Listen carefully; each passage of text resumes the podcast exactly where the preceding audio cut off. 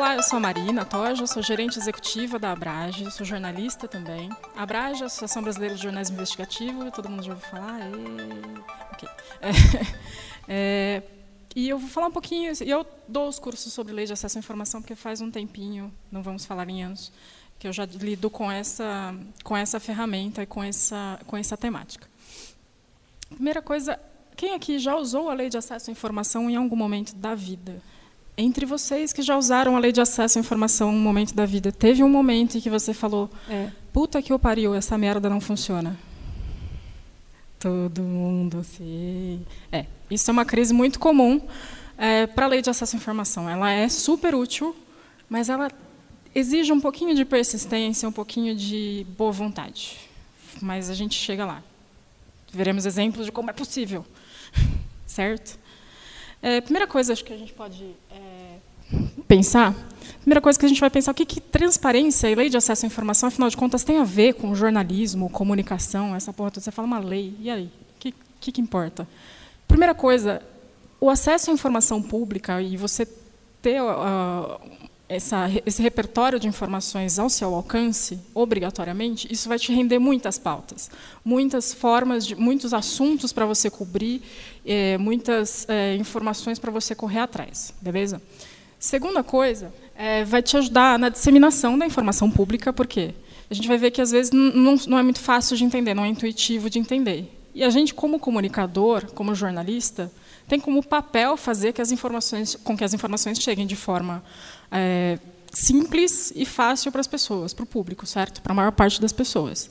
E vai ajudar a gente a ter apurações mais precisas e mais aprofundadas. O que, que isso significa? A gente não vai ficar mais na mão do discurso do político ou no discurso do assessor do político. A gente vai poder ver os dados que são produzidos pela própria política pública, por quem faz a política pública, para ver se ela está sendo realizada ou não. Beleza? E você vai conseguir fazer também um controle social qualificado, Kikatsu. Controle social qualificado é justamente aquele, aquele monitoramento que a gente costuma fazer do governo ou do poder público. Se está funcionando, se não está funcionando, deixando de funcionar. A gente vai conseguir fazer esse, esse, controle social com informações concretas, com informações do próprio poder público, e que aí ele vai ter que se ver com essa informação jogada na cara dele. Então, vamos começar a falar um pouquinho de como é que a, a, a, lei de acesso funciona. Vou apresentar a vocês um pouquinho a lei de acesso. Não vamos ler o texto da lei, relaxem. É, primeira coisa, quem que precisa cumprir a lei de acesso à informação? Basicamente, todo mundo. Nas três, nos três níveis de governo, então, na União, no governo federal, os governos estaduais é, e os governos municipais, o poder público municipal, todos eles têm que cumprir a lei de acesso à informação e todos os poderes. Então, o executivo, né, o, é, a presidência, o governo federal, o governo estadual, o governo municipal precisam cumprir. É, o legislativo, então, as assembleias legislativas, a Câmara, o Senado, a Câmara Municipal precisam cumprir a lei de acesso à informação. Isso inclui os tribunais de contas. Alguém já ouviu falar de Tribunal de Contas? O Tribunal de Contas é um troço legal de acompanhar de vez em quando, porque é, costuma ser cabide de emprego, de, de ex-apadrinhados por aí, então é importante. E, às vezes, supostamente, eles têm a, o papel de fiscalizar o poder público também, mas veja bem. É, o judiciário também está sujeito à lei de acesso à informação, e o Ministério Público também está sujeito à lei de acesso à informação. Então, em resumo, todo mundo tem que cumprir a lei de acesso à informação. Também tem as empresas privadas e as organizações do terceiro setor, também estão submetidas à lei de acesso à informação. Só que elas estão submetidas à lei de acesso, só aquelas que têm relação com o poder público. Então, só aquelas que têm um contrato, um convênio, uma parceria com o poder público é que vão precisar prestar algumas informações por causa da lei de acesso à informação. Mas só algumas informações que digam respeito a essa relação que elas têm com o poder público. Então, uma cópia do contrato, a prestação de contas é, do uso do dinheiro que foi recebido como pagamento, como transferência e assim por diante. Tudo bem? Então, ah, numa empresa privada, eu consigo obter a, a remuneração dos diretores da empresa privada? Hum, é, infelizmente não, porque isso não necessariamente não está ligado diretamente à, à, relação dessas empresas com o poder público. Mas você consegue, é, por exemplo, um relatório de andamento de obras e assim por diante. E aí, na lei de acesso à informação, ela tem uma primeira coisa muito útil e muito legal para a gente, que é a transparência ativa. Basicamente, é que a lei de acesso obriga o poder público, todos aqueles órgãos e to em todos aqueles níveis, a divulgar um certo número de informações. Certa, é, tem até uma, uma, lista na lei, que parece uma lista de compras, de coisas que o governo e o poder público têm que divulgar obrigatoriamente, sem que ninguém precise pedir. São informações de nível institucional. Então, por exemplo, quem é quem na Secretaria de Educação, por exemplo. Quem que é o secretário ou a secretária, quem que é o subsecretário ou a subsecretária, quem que é o assessor de não sei o quê, quem que é o chefe de departamento da educação infantil e assim por diante. Todo mundo que ocupa uns caros chaves nessa repartição, por exemplo. E os, é, o organograma, acho que o organograma todo mundo já viu, né? Um organograma. Tipo, quem que manda em quem, quais são os departamentos que estão subordinados a quem e assim por diante. Os endereços e telefones de todas as unidades é, que aquele poder público controla. Então, por exemplo, uma secretaria de saúde no site da Secretaria de Saúde, na porta da Secretaria de Saúde, enfim, qualquer lugar acessível para o público, tem que estar divulgado a lista dos postos de saúde que aquela Secretaria de Saúde é, gerencia de alguma forma, os endereços, os telefones atualizados e os horários de atendimento. Isso tem que estar divulgado sem que ninguém precise ficar implorando para eles fazerem. Isso vai servir para quê? Para a gente, como jornalistas, como comunicadores. Primeiro, para identificação de fontes. Então, suponhamos que você está fazendo uma reportagem sobre, sei lá, multas de trânsito em São Paulo. Em vez de você ligar na assessoria de imprensa, precisa fazer uma entrevista com o fulano que cuida da questão das multas em São Paulo. Em vez de você ligar para a assessoria e falar, eu quero falar com alguém que cuida da, da multa em São Paulo, você vai lá no site da CET, sei lá, da SPTran, enfim, de quem cuidar da questão do trânsito em São Paulo, vai identificar quem é essa pessoa e você já liga ou direto no, gabinete do sujeito, ou você liga na assessoria, eu quero falar com fulano de tal sobre tal, tal pauta. Isso já te poupa um tempo, já te agiliza um serviço. Serve para você identificar casos de nepotismo ou aparelhamento de um órgão público. A gente vai ver um exemplo mais daqui a pouquinho. Mas, por exemplo, tem sempre um retardado que vai colocar um parente de primeiro grau num, num cargo público. E aí você vai identificar com o próprio sobrenome do cara, falar, olha, o irmão dele está ali, é, secretário ou um, um, assessor de qualquer coisa. E, no, na pior das hipóteses, no mínimo, você vai servir para prestar um serviço para a sua comunidade. Está lá escrito que o posto de saúde atende das 8 às 18, da, das 8 às 18 horas. Você consegue informar o seu público, repassar uma informação sobre o funcionamento de um serviço público na sua região. Beleza? Então, um exemplo por, é o da própria agência Mural, em que eles foram pacientemente navegando pelos sites ou pelos meios de informação público é, de, de prefeituras da Grande São Paulo, identificaram que 14 dos prefeitos empregam parentes nas suas secretarias, enfim, etc. Isso sempre me lembra um caso muito interessante quando eu trabalhava na Transparência Brasil que a gente só colocava ali, né? Alguém apareceu no noticiário porque foi acusado de nepotismo, tal, né? Que é indicação de parente para cargo público. E a pessoa ligou lá, ficou muito brava, ficou muito puta, falou: "É que vocês têm que ficar divulgando isso aí, que não sei o quê, absurdo, e tal". Eu eu coloco parente no cargo público porque é um cargo de confiança. Ué, se eu não posso confiar no parente, vocês querem que eu faça o quê? Tá, tá ok, parece justo, parece bom. Outras informações que são de divulgação obrigatória, sem que ninguém precise pedir, são aquelas informações que a gente geralmente pensa quando fala em transparência do poder público. Né? Informações financeiras, então, é, despesas e receitas do poder público, transferências e repasses de dinheiro, licitações e contratos, é, e aí vai todo o processo licitatório tem que ser feito com transparência, e relatórios de obras e programas. Relatórios de obras e programas, é assim, você saber, você consegue saber o andamento de uma obra, pelo menos no papel, né? Toda empresa, enfim, elas têm que dar um relatório de como está o andamento de obras periodicamente. Então, esses, essas informações têm que ser divulgadas ativamente e periodicamente também. E com isso a gente consegue fazer um acompanhamento. De repente, vai fazer aquela, aquela checagem básica, que é ver o, ah, no papel está dito que a obra foi cumprida é, foi 90% concluído, ou sei lá, alguma coisa assim. Você vai no local da obra e não tem um prego no chão. Então pode acontecer essas coisas também de você identificar certas irregularidades.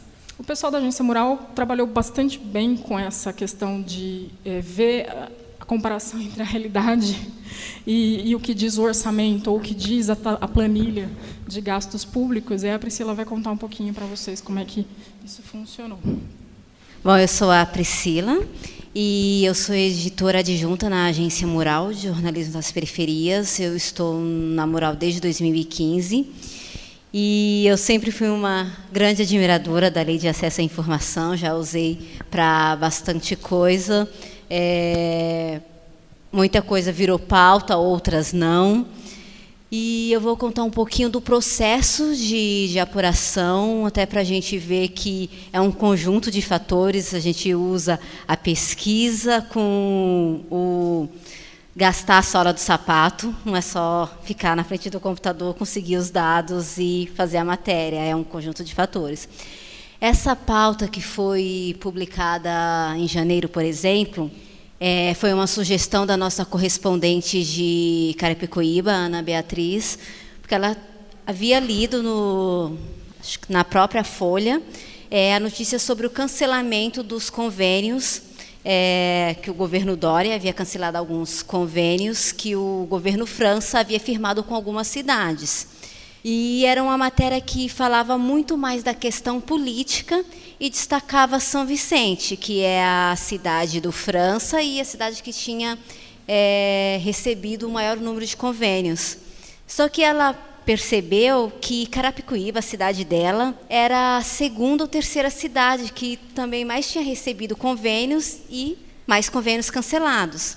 Então ela foi investigar isso. O primeiro passo foi entrar em contato tanto com a assessoria de imprensa da, da prefeitura quanto do governo, é, questionando quais eram os valores dos convênios, quanto tinha sido cancelado, é, para que, que seria usado. No caso de Carapicuíba, era para pavimentação de, de vias para a prefeitura, quais eram as vias, e eles deram uma. Os dois órgãos deram respostas super vagas. Ah, estamos é, resolvendo a questão para receber o convênio de novo. É, e o governo estadual dizia: ah, estamos analisando todos os convênios, por isso que foi cancelado. Só que nisso a gente sabe que existe o quê? O portal da transparência. É, então eles foram, a Ana Beatriz em questão, foi até o portal da transparência do governo estadual que é obrigatório, tá, o governo ter isso.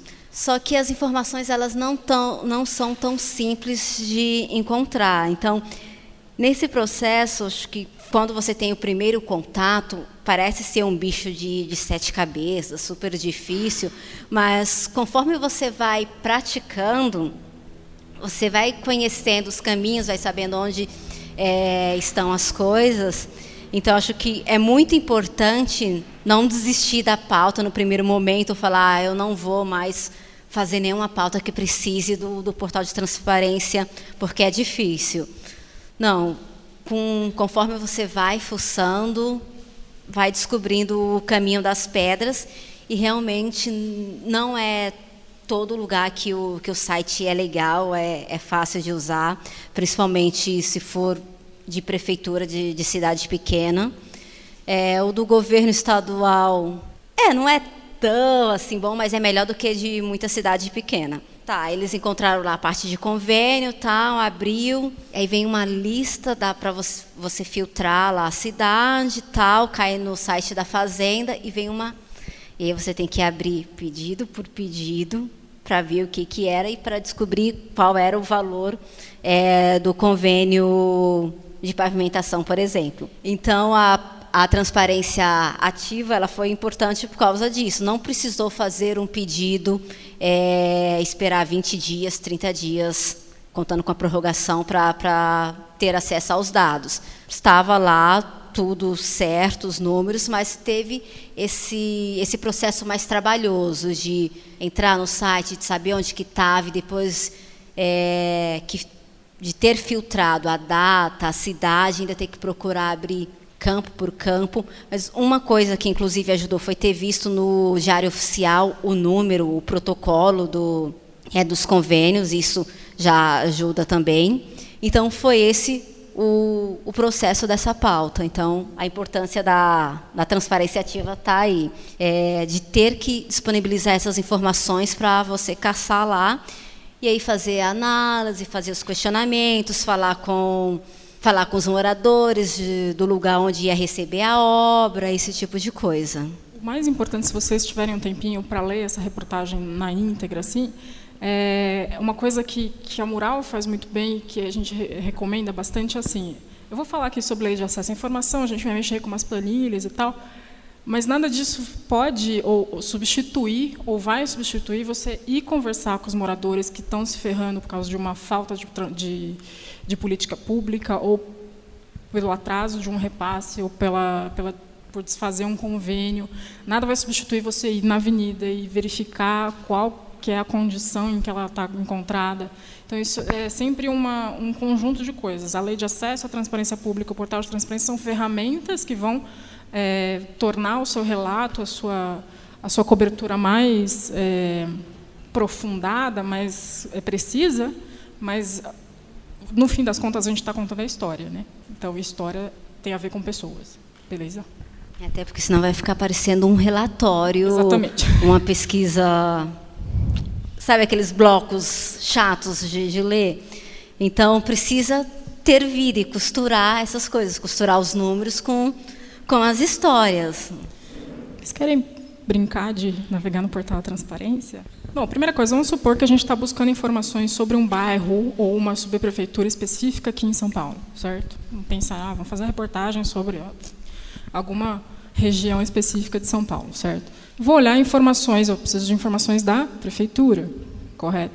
Correto, eu vou entrar no site da prefeitura, prefeitura.gov.br. Alguém tem alguma ideia de onde eu posso clicar no portal da prefeitura para encontrar informações? Esse acesso à informação ou transparência São Paulo? Ai, que difícil. Tá. Isso já tem uma coisa.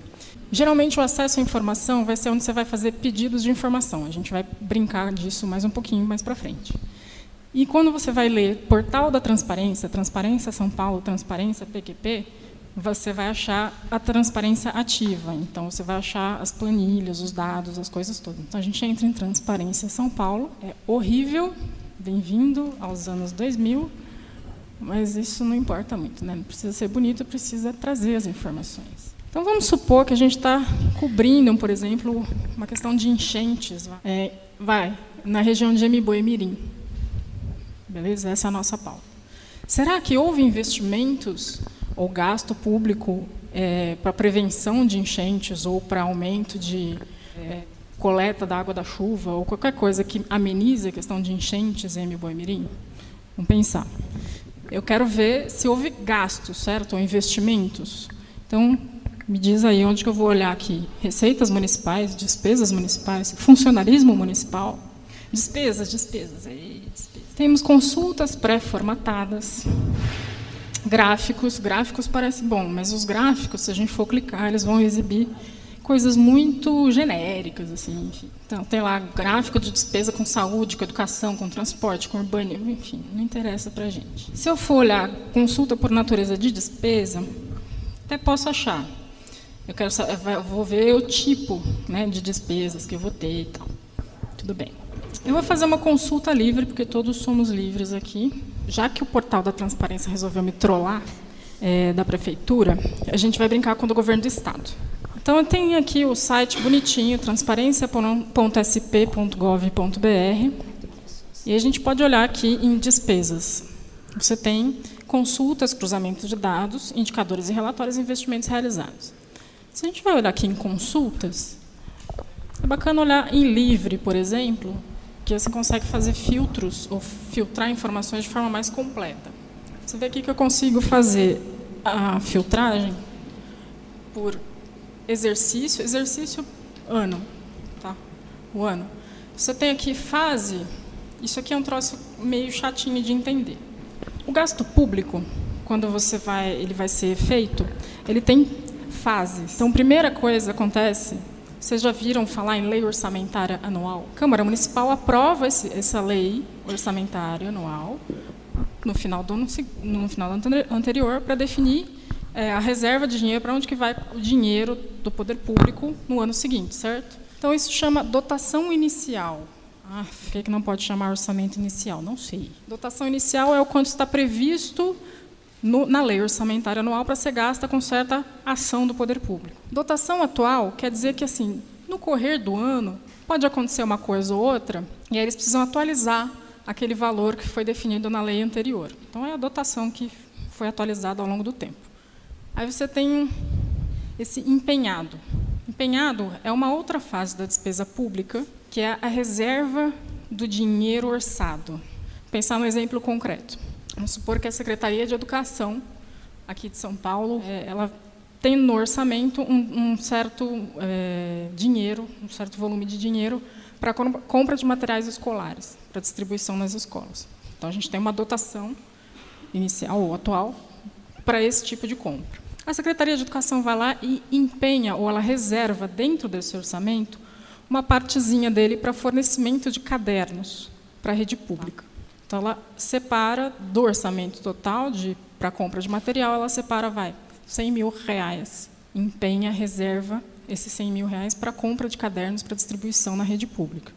E aí ele vai liquidar essa despesa de 100 mil reais. Liquidar a despesa de 100 mil reais significa que eles vão, eles vão fazer a licitação, vão escolher uma empresa para fornecer os 100 mil reais em cadernos. Essa empresa, passado um certo tempo depois de contratada, ela vai entregar para a Secretaria de Educação o correspondente a uns 50 mil reais em cadernos. Ela falou lá, falou assim, aqui, ó, nosso contrato, eu estou entregando para vocês 50 mil reais em cadernos. Aí a Secretaria de Educação vai lá, olha, conta os cadernos e fala, de fato, aqui, correspondem a 50 mil reais em cadernos. Pode pagar o correspondente a 50 mil reais em, em cadernos para essa empresa. O que, que a, a Secretaria de Educação fez? Ela liquidou a despesa. Ela comprovou que aquele serviço foi prestado, ou que aquele produto foi entregue, ou que, enfim, aquilo foi feito, certo? Como foram entregues ou foram liquidados o correspondente a 50 mil reais daquele, daquele empenhado, o poder público vai pagar 50 mil reais, que é o que foi comprovadamente feito. Então, se a gente fosse olhar o gasto do poder público com qualquer coisa em qualquer órgão, em qualquer coisa. O que, que vocês acham que a gente deveria olhar? Dotação inicial? Dotação atual? Empenhado? Liquidado? Pago? Pago. Pago, porque o pago é o que, o que efetivamente sai do cofre público e vai para o bolso de quem quer que seja. Assim, legalmente. Tá? É, você olhar esses essas quatro fases, ou essas, essas três fases de despesa em conjunto, vai te dar é, a noção de como está é, o ritmo do gasto público. Então, de repente, tem 100 mil reais empenhados para entrega de cadernos, para fornecimento de cadernos pela Secretaria de Educação, mas agora já é abril e nada disso foi liquidado. Você já começa a perceber que tem um pequeno delayzinho ali, tem um pequeno atraso, pelo menos na execução da despesa. Né? Ou houve um, um, uma liquidação de tantos mil reais pra, é, em relação a um serviço que uma empresa prestou. Essa empresa não recebeu até agora. Tem algum problema ali na, na, no desembolso do dinheiro público. Certo? Então, vamos ver mais ou menos com números isso daí, como é que funciona? Se a gente for fazer uma consulta, por exemplo, ah, vai, olhar em 2018 só para não. A dotação atual, que vai ser a dotação mais atualizada, empenhada, liquidada e pago. É, qual órgão vocês gostariam de ver? Assembleia Legislativa, Secretaria da Saúde? Vamos olhar a Secretaria da Saúde ou da Educação? Educação. Unidade, o O, o O. É, é ótimo, né? É, unidade orçamentária é quem faz a gestão do dinheiro dentro da Secretaria de Educação. Então, você tem Secretaria Superior de Secretaria e sede, tem Conselho Estadual de Educação, Esses são os, os subdepartamentos da Secretaria de Educação. Você não precisa necessariamente marcar tudo isso. Isso aqui é uma coisa interessante. É, função significa uma função do Estado. O Estado tem certas funções. Ah, não, ele não, tudo bem, ele não tem servido para muita coisa, mas constitucionalmente ele tem funções: educação, saúde, moradia, segurança pública e assim por diante. Isso são categorias de orçamento. Você pode olhar, se você for olhar um orçamento público, você acha essas funções. Então, você quer saber quanto o governo gastou com educação, por exemplo, você pode, em vez de marcar só a Secretaria de Educação, marcar a função educação, né, que aí junta tanto a Secretaria de Educação quanto qualquer outra ação orçamentária, qualquer outro gasto público que tenha sido feito por essa função. Belo dia estava eu na Controladoria Geral do Estado, que, que respondia pelo monitoramento da Lei de Acesso à Informação no Estado de São Paulo. E a gente foi conversar sobre como eles poderiam, como eles poderiam melhorar a transparência no Estado. E aí a gente deu uma das dicas era essa: tornar a coisa mais simples e mais intuitiva, mais fácil de entender. O corregedor, um dos corregedores, virou e falou assim: "Você quer que a gente traduza tudo?" É, se, tipo, sim. Ai, mas não dá. Está na lei, mas a disposição, colega, outra história. É, não, não é muito interessante, né? Quanto mais gente souber, quanto mais gente entender, mais problema, né, cara? Transparência pública não é um negócio de, é, padrão, né? Não é uma coisa natural do gestor público. Isso é uma coisa que a gente tem que forçar um pouco a amizade para ter. Você tem programas orçamentários aqui, então, se são se você quer saber, por exemplo, quanto que foi gasto com gestão pedagógica da educação básica, parcerias da escola, comunidade e sociedade civil, ou formação e qualidade de vida dos profissionais da educação, por exemplo.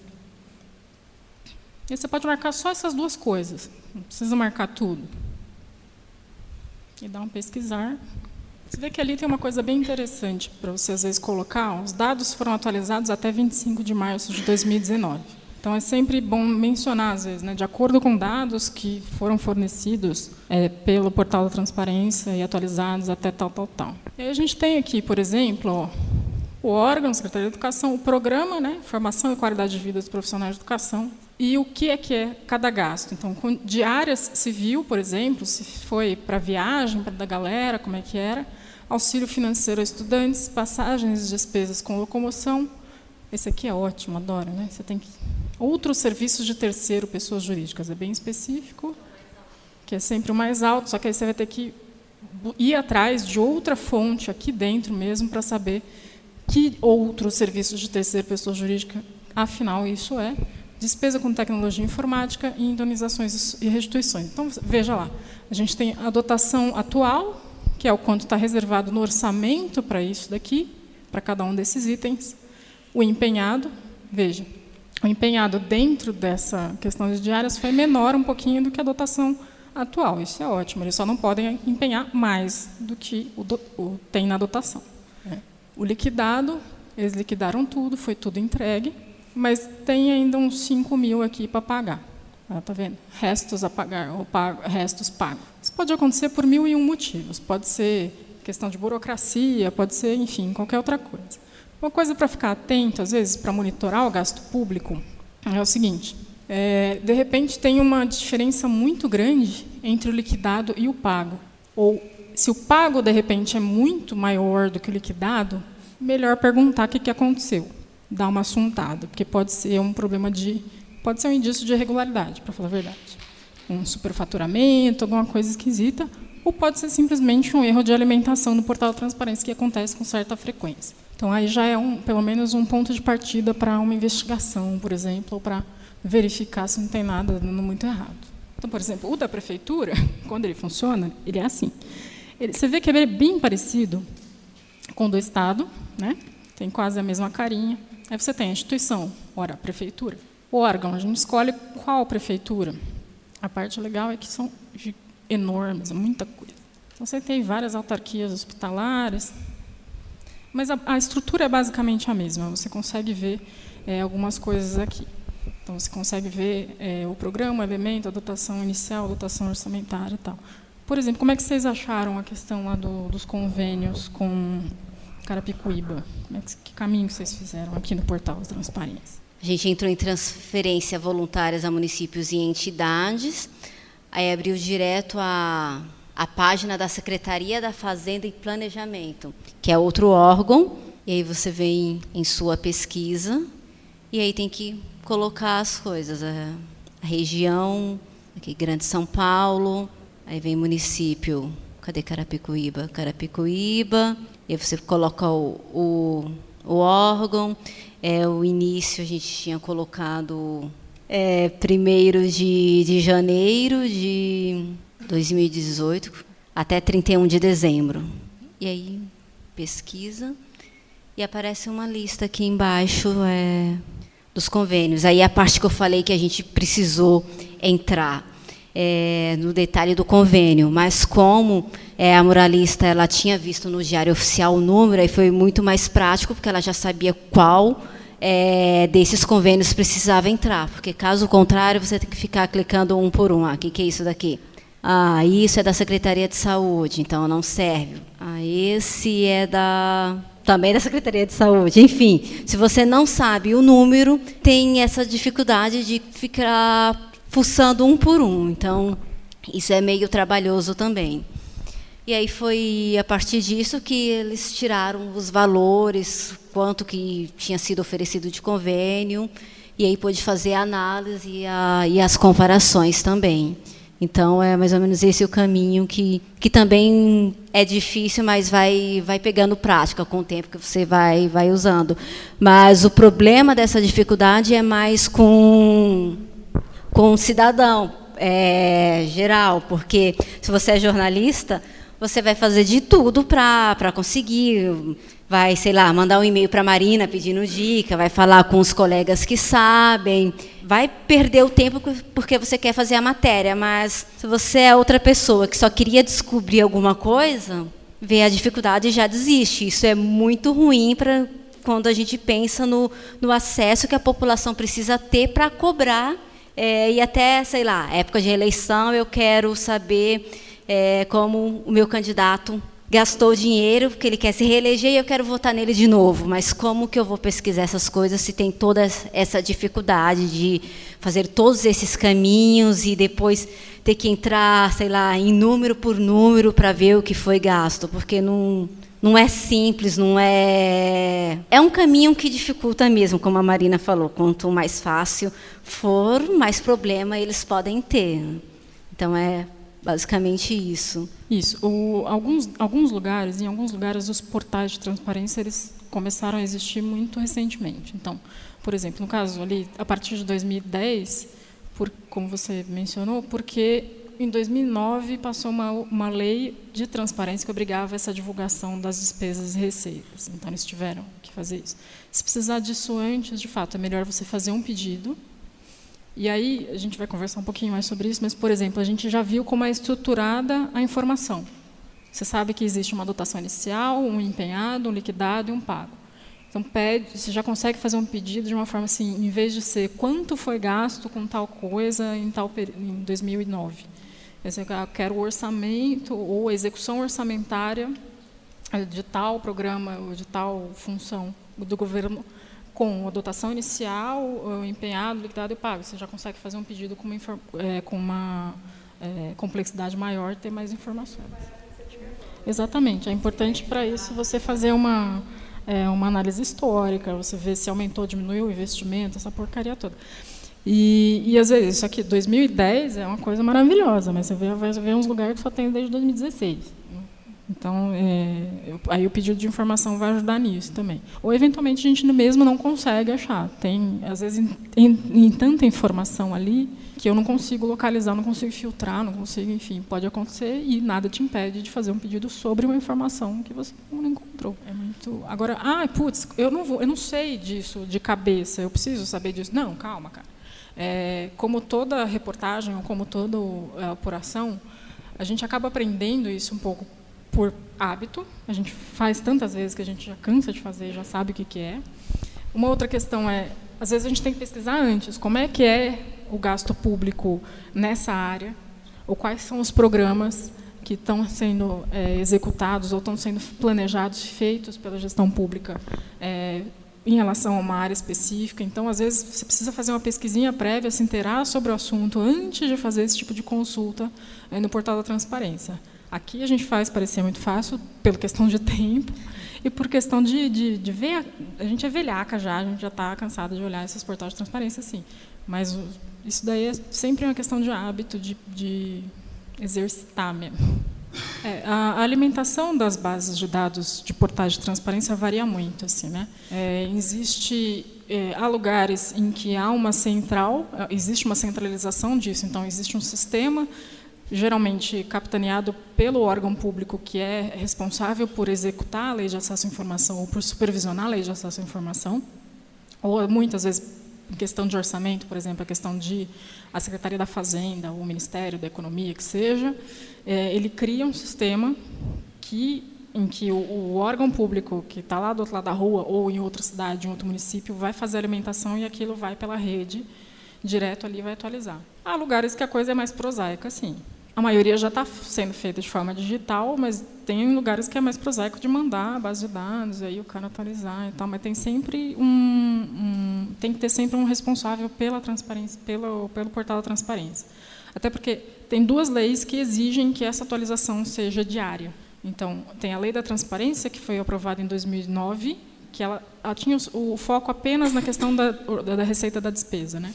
E exige, determina que os, a atualização desses dados seja diária, é, diária dentro, né, do conceito da gestão pública, dia útil, né? É, e, e, a lei de acesso à informação, a lei de acesso à informação determina que essa alimentação, que as informações públicas sejam é, autênticas, atualizadas e, e, e, sem fraude, assim, sem, sem manipulação.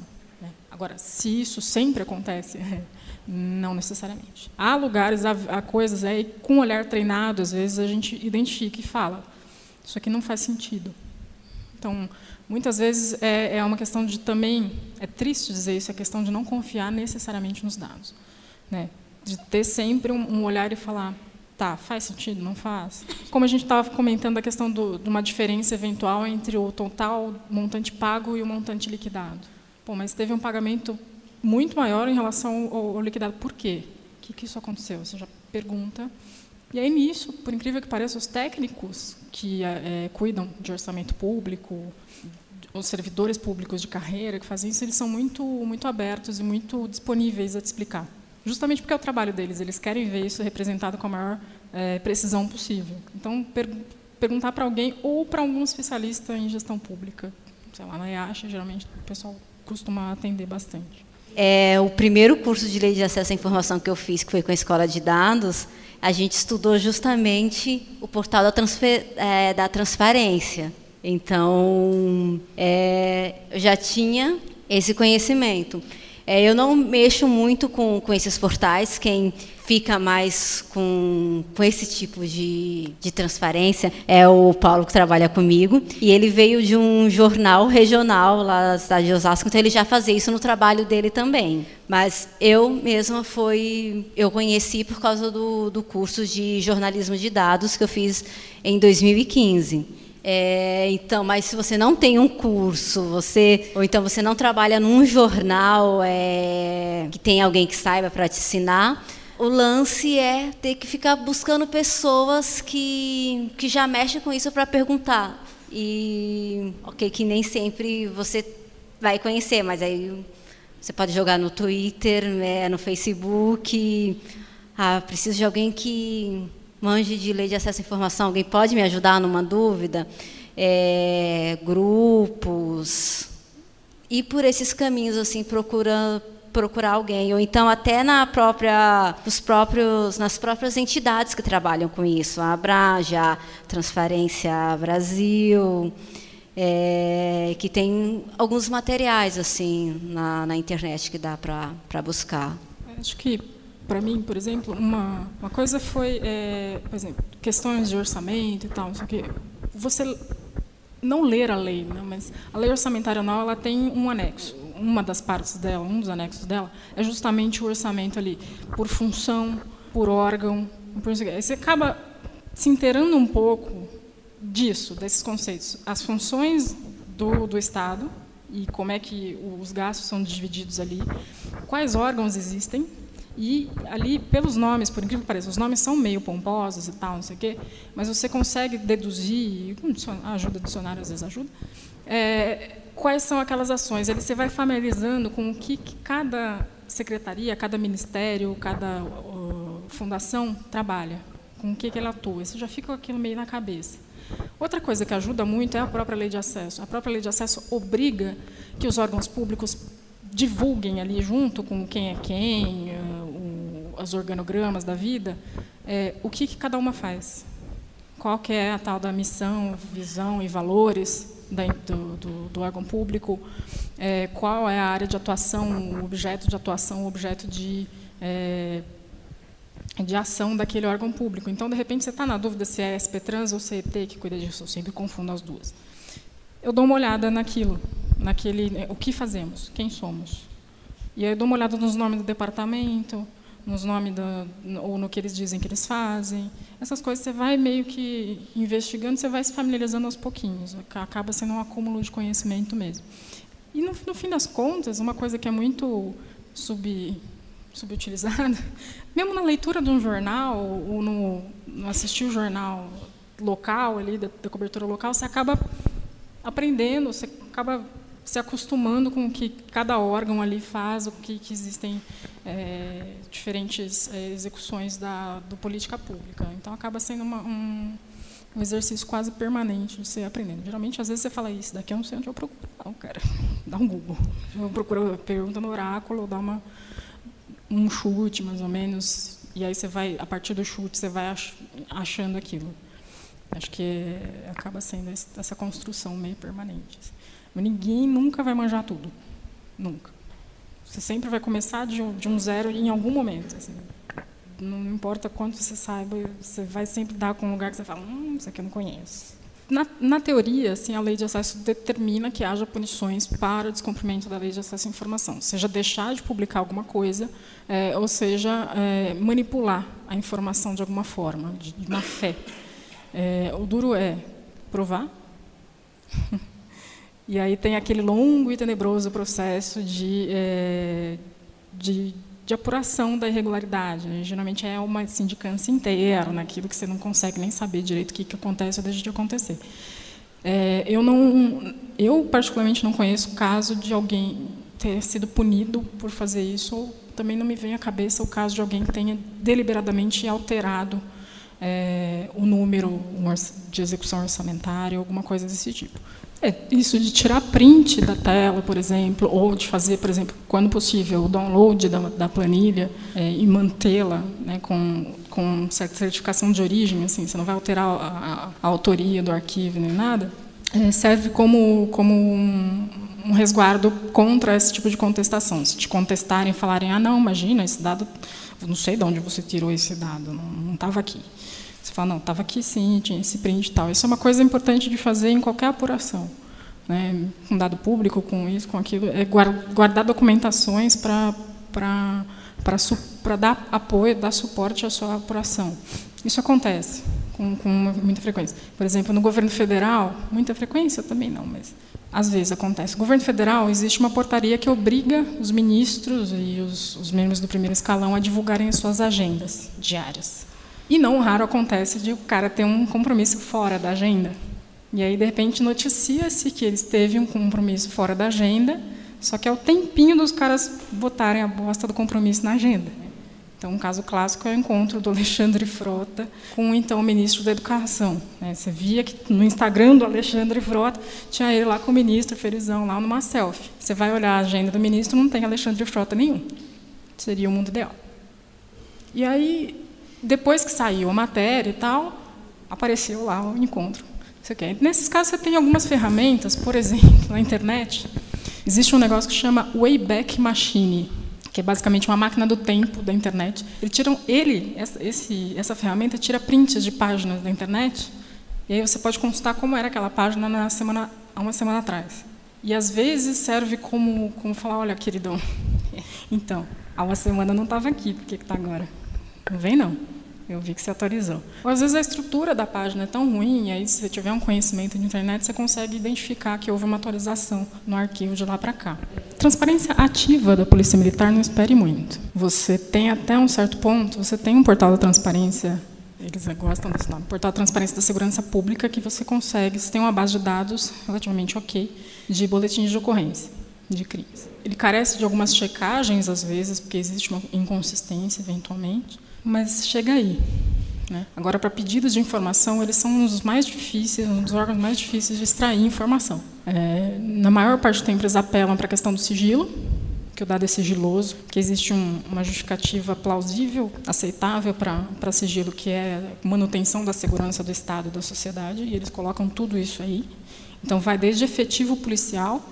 Eu não estou perguntando sua estratégia de inteligência, querida, eu só quero saber quantos policiais tem no batalhão. Não, sigiloso, segurança.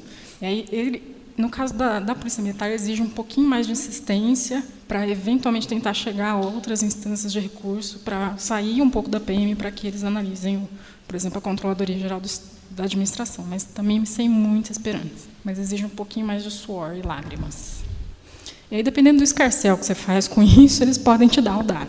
Por exemplo, a Folha costuma fazer muito escarcel quando ela não consegue dados de segurança pública como é a Folha, eles, ah, tá bom, nós vamos divulgar. Às vezes você precisa ir para a justiça mesmo. As principais justificativas para não divulgar dados costumam ser, além do sigilo, a inexistência da informação.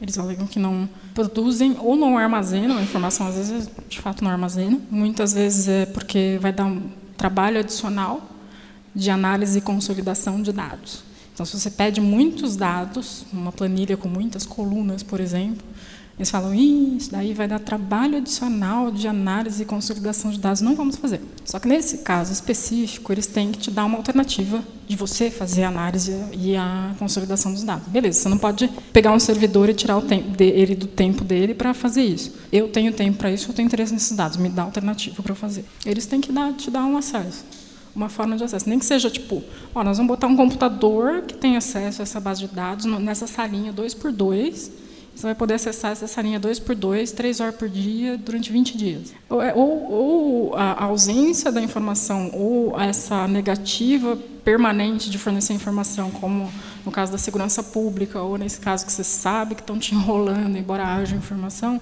isso também é notícia. A opacidade é uma notícia. Porque aqui é uma das outras punições de, de descumprimento da lei de acesso, em termos. Né? que é o constrangimento público. Nenhum gestor público gosta de ser pintado como alguém que não provê informações ou que não, que não é transparente. Porque, graças a Deus, ultimamente, é, a, a transparência é vista como já é associada ao combate à corrupção. Então, se você diz que um gestor público não é transparente, você imediatamente associa ele a questão de corrupção. Até agora, ninguém gostou muito de ser feito dessa forma. Então, por exemplo, hospital privado, já diz o nome é hospital privado. Mas mesmo assim ele precisa ele precisa prover alguns registros para algum órgão público, certo? Que órgão público seria esse eventualmente? Será que ele precisa, ele precisa provavelmente passar esses dados no mínimo para a Secretaria Estadual de Saúde ou no, no máximo para o Ministério da Saúde? Tem, por exemplo, a ANS também que mexe com saúde privada. Então, de repente, dá um, pensar um pouco fora do, do órgão em si ou do organismo em si e ver quais relações ele tem possível com o Estado porque o, o, alcance da lei de acesso à informação no âmbito privado é muito restrito. Mas todo órgão privado tem alguma ligação com o poder público, nem que seja para fazer um registro do CNPJ. Por que, que o Estado deve fornecer informações para a gente? Primeiro, questão legal. Está na Constituição Federal, artigo 5 inciso 33 é, todos têm direito de acesso a informações de interesse público que são armazenados ou produzidos pelo Estado. Então, você tem a Constituição. A lei de acesso à informação é só um conjunto de instruções ou de procedimentos pelos quais esse direito vai ser efetivado. Então, aí você tem a lei de acesso a informações para obrigá-los a fazer isso em um certo período de tempo, com certas condições. E a segunda explicação é a questão de, querido, o Estado somos nós todos. O que é do Estado é meu. Então a informação que o Estado produz e armazena é nossa. Não é do Estado, não é do servidor público, não é do ministro, não é do presidente, não é de ninguém, é nosso. Né? Então é por isso que ele é obrigado a fornecer informações. É, e tem a questão também tem outra questão de princípios da administração pública. Um deles é a transparência e a publicidade. Publicidade no sentido de divulgação de informações não de propaganda. É, transparência ativa é essa, divulgação sem que ninguém precise pedir, por é, vontade, tá, vontade própria, é, mas por, por obrigação, por força da lei. Você não precisa ficar lá batendo na porta, olha, todo dia, ah, eu quero a execução orçamentária de tal coisa. Não, tem que ser divulgado pronto. É, a transparência passiva é pedir informações e ter o direito e haver o dever de ser entregue essa informação Onde que eu faço escarcel quando não houver o fornecimento da informação pública? Em todos os lugares possíveis e imagináveis. Xinga muito no Twitter, põe no Facebook, põe no seu, no seu meio, de no meio de comunicação no qual você atua. É, diga para a comunidade como não houve fornecimento da informação e como isso impacta na vida delas, como isso pode ferrar com muita gente, como não ter a informação tem uma, faz uma diferença desgraçada. Um dia haverá protestos na rua, me dá minha informação. Tem ONGs, né, como a própria Braja, Transparência Brasil, enfim, você tem observatórios da sociedade civil. O Ministério Público ele tem como obrigação também fiscalizar o cumprimento da lei de acesso e receber denúncias sobre o descumprimento da lei de acesso à informação. E os órgãos, os poderes, eles geralmente têm um órgão de fiscalização do cumprimento da lei de acesso à informação. Então, aqui no município de São Paulo, a Controladoria Geral do município é responsável por monitorar e receber reclamações pelo descumprimento da lei de acesso à informação. Eles têm que fazer alguma coisa. É, no governo federal, é a Controladoria Geral da União e a Ouvidoria Geral da União. No governo estadual, é a Ouvidoria Geral do Estado. Então, você dá uma pesquisada, geralmente no portal de transparência ou no portal de acesso à informação, eles estão informando isso, quem que é esse órgão é, responsável por fazer esse monitoramento. Possível ocultar informação sempre é, né? Possível não é o problema. É, o problema é, não é legal. Não é legal no sentido de, de, lei. É ilegal fazer isso. Existe um processo de privatização, eles vão ter que fazer um chamamento público para a privatização, uma, uma licitação ou estabelecimento de uma parceria público-privada. Esse processo tem que ser, tem que ser divulgado desde o início. No máximo que pode acontecer é no contrato ter partes do contrato que sejam eventualmente é, sigilosas por questão de, sei lá, manter a segurança da, da penitenciária em si, é óbvio, porque eventualmente o contrato vai ter lá a planta da penitenciária. Não é uma coisa exatamente bacana de sair por circulando. Mas o processo de, de privatização e a coisa toda tem que ser feita ah, às claras. E se houver ocultação disso, é questão de Ministério Público ou, ou Ouvidoria Geral do Estado e, ou a mídia mesmo. Transparência passiva nada mais é do que você fazer pedidos de informação sobre alguma informação que você não tenha encontrado ou que não esteja de fato divulgada ativamente e, e você ter o direito de receber a resposta. A primeira coisa que a gente pode pensar um pouquinho é quem que pode fazer pedidos de informação? Basicamente todo mundo. Qualquer pessoa pessoa física ou pessoa jurídica. Então, você pode fazer como pessoa física, você como cidadão ou cidadã pode fazer um pedido de informação. Seu primo de oito anos pode fazer um pedido de informação. É, se o seu neto de três anos de idade for alfabetizado, ele também pode fazer um pedido de informação. E a sua empresa pode fazer um pedido de informação, a Enóis pode fazer um pedido de informação enquanto pessoa jurídica, a Abrage pode fazer um pedido de informação enquanto pessoa jurídica. Você tem formas de fazer o pedido de informação. A lei diz qualquer meio legítimo. Então, se você mora em algum lugar, ou se você algum dia estiver em algum lugar em que o sinal de fumaça for um meio legítimo de comunicação entre pessoas, você pode fazer um pedido de informação por meio do sinal de fumaça. No caso, você pode usar telefone, e-mail, carta, o atendimento presencial ou um formulário pela internet. A lei determina que os órgãos públicos têm que e são obrigados a fornecer formas de que você faça pedido de informação por meio eletrônico, ou seja, por meio de um endereço de e-mail ou por um sistema eletrônico de, de acesso à informação. E o órgão público, todo órgão público, tem que oferecer uma forma de você fazer o pedido de acesso à informação em pessoa. Então tem que ter um guichê, uma, sei lá, uma baia, algum lugar no órgão público que seja de acesso livre para você apresentar um pedido de informação. Para a gente, enquanto jornalista, comunicador, o, import, o, preferencial que a gente vai ter são meios em qual que a gente possa manter registros de que a gente fez um pedido de acesso à informação. Porque caso venha um palhaço falar assim, não recebi pedido de informação nenhum, você fala assim, não recebeu porque não quis, porque eu mandei tal dia, tal hora e ainda tem, sei lá, eventualmente você tem uma ferramenta que pode identificar se o cara abriu o e-mail ou não. Então é sempre bom você manter esses registros. Então vai, manda por e-mail, manda por carta, se você quiser ser vintage assim, né? Aviso de recebimento, aquela coisa toda e ou por meios online. Existem sistemas online, formulários online que vão te dar, um, vão te dar, sei lá, um número de protocolo, essa coisa toda. O que precisa ter num pedido de informação? Primeira coisa tem que ter, a sua identificação. Não posso fazer um pedido uh, de acesso à informação de forma anônima, porque a lei proíbe. a Constituição proíbe anonimato, enfim. Precisa ter uma forma de contato, então você precisa receber a resposta do pedido, certo? Então é bom colocar uma forma de contato, seja o seu endereço físico ou seja o seu endereço eletrônico. E precisa ter o seu pedido no pedido de acesso à informação. É importante ter a sua pergunta no pedido de acesso à informação. Essa parte é muito legal da lei de acesso. É minha parte favorita. São coisas que o órgão público não pode fazer. Ele não pode exigir alguma coisa que inviabilize você fazer um pedido. Então, por exemplo, num formulário para pedir, é, fazer um pedido de acesso à informação, às vezes tem formulário eletrônico na internet que tem campo de preenchimento obrigatório, né? Então, um campo de preenchimento obrigatório que não pode existir num pedido de acesso à informação é o nome do pai, porque nem todo mundo sabe o nome do pai ou tem registro do nome do pai. E aí, se isso é um campo obrigatório, inviabiliza fazer o pedido. Portanto, o órgão público não pode fazer esse tipo de exigência na hora de receber um pedido de informação. O órgão público também não pode perguntar por que você está fazendo esse pedido de informação.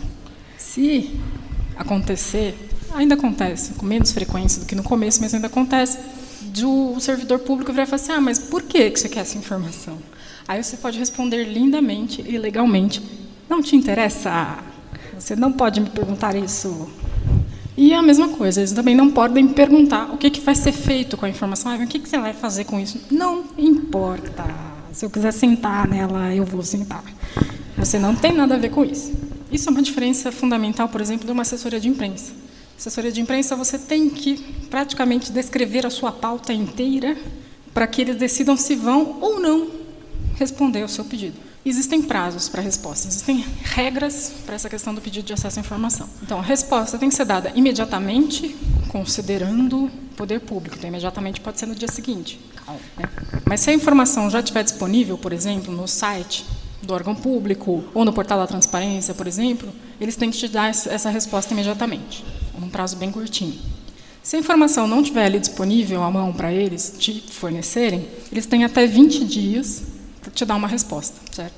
Esses 20 dias não está claro na lei se são corridos ou úteis. Então varia de órgão para órgão. Na maior parte do tempo eles contam dias úteis. E eles podem prorrogar esse período por mais 10 dias. Então no total eles podem, é, você tem um tempo de resposta em 30 dias. Eles têm que te dar, dizer antes do fim dos, 10 dias, dos 20 dias ou no vigésimo dia que eles vão prorrogar o prazo de resposta. Não é assim, ah, vou sentar aqui e vou esperar, dá 30 dias. Não. Eles têm que te dizer, olha, por algum motivo bem concreto, X, sei lá, não achei informação, ou estou coletando as informações ainda, eu vou prorrogar o prazo da resposta por mais 10 dias, beleza? Eu tenho que te avisar. Existem tipos de resposta possíveis que você pode receber a um pedido de informação. O primeiro tipo, e o mais feliz, é a, a informação que você pediu. Yay! E aí você fica feliz, vai fazer a sua reportagem, vai divulgar isso em algum lugar ou vai sentar nela, vai fazer o que você quiser. O outro tipo de resposta possível é um que a gente até comentou agora há pouquinho. É o órgão público indicar para você uh, um prazo, é, um local e, e, e um horário para você consultar pessoalmente aquela informação. Então ele vai falar, olha, eu não consigo te mandar isso de forma digital, porque ou é um documento muito velho, ou é muita coisa, algum motivo desse sentido. Então, você, mas você pode vir aqui na repartição durante 20 dias, das 8 às 5 da tarde, para consultar esse material e tirar cópias. É uma resposta aceitável. Outra resposta que pode vir é uma negativa de acesso. E aí vai ser em casos bem específicos. Caso de sigilo, e aí tem que ser toda uma justificativa. Por que, que está sob sigilo? Qual o grau de sigilo? Quando que o sigilo deixa de valer? E outras informações detalhadas. E a outra resposta possível é o órgão falar: não tenho essa informação. Essa informação não existe. Ou essa informação não é coletada. Ou essa informação não fica comigo, fica com o outro órgão X.